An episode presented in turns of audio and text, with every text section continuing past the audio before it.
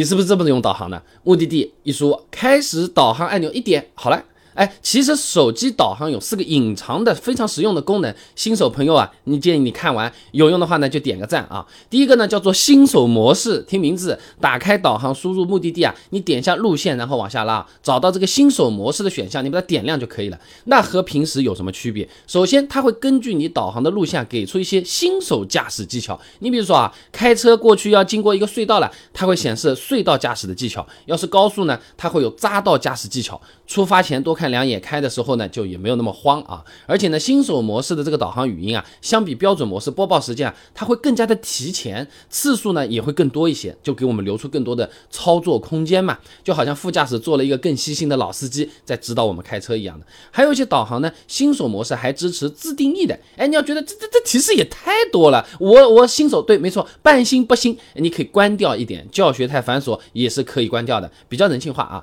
第二个呢是语音助手。很多啊，新手朋友哎，觉得对手机讲话真是挺尴尬的，尤其边上有有朋友在的时候，不好意思。其实你也不用太纠结啊，能帮上忙就可以了。首页下拉，选择更多工具，点击语音助手，打开语音唤醒功能就可以了。开车的时候，如果要换目的地啊，更换路线啊，你直接嘴巴说就行了，你不用手动输入，看起来好像没方便多少。你眼睛不用看手机，是实实在在能够提高驾驶安全的呀。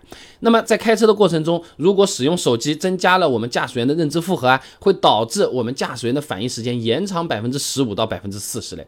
而且现在语音助手功能也挺强大的，哎，像是让他找到最近的加油站、最近的公共卫生间也是搞得定的。新手朋友一急啊，哎，你刚好能帮上忙。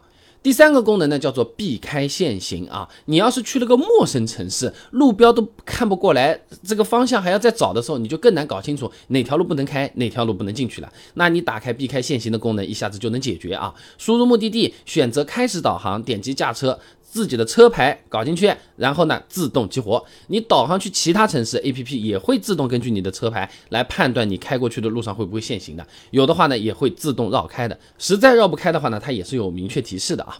那么除了开车找车位，对新手来说也是个很头疼的事情啊。第四个功能就叫做停车记录，特别是一些大型商场，车库它都黑压压好几层，你逛完根本都不知道自己的车子在哪了。你有没有碰到过这种事情？手机导航里面其实是有这个记录功能的，它能。直接定位我们的停车位置，还支持拍照记录，楼层位置也是可以选的。我们把这些信息保存好，等逛完，打开手机看一眼，直接去对应楼层就可以了。你对着照片，就算不能一下子找到车子，至少也能节约相当大的时间。我有一次曾经在银泰的楼下找了半个小时没找到，保安一搜，他说我不是在 B 二，在 B 三，就相当难受啊。那么现在用的比较多的导航呢，就是百度和高德地图了呢。那他们实际用起来到底有什么区别啊？哪个使用体验更好？它是移动和联通的关系，还是英特尔和 AMD 之间的关系啊？哎，各位朋友们，欢迎你大家啊，评论区留言讨论一下。大家说的比较多一点的话呢，哎，我们干脆就直接出个新视频对比给大家评测一下啊。感兴趣的朋友，你点个关注，下次更新你不就及时也能看得到了吗？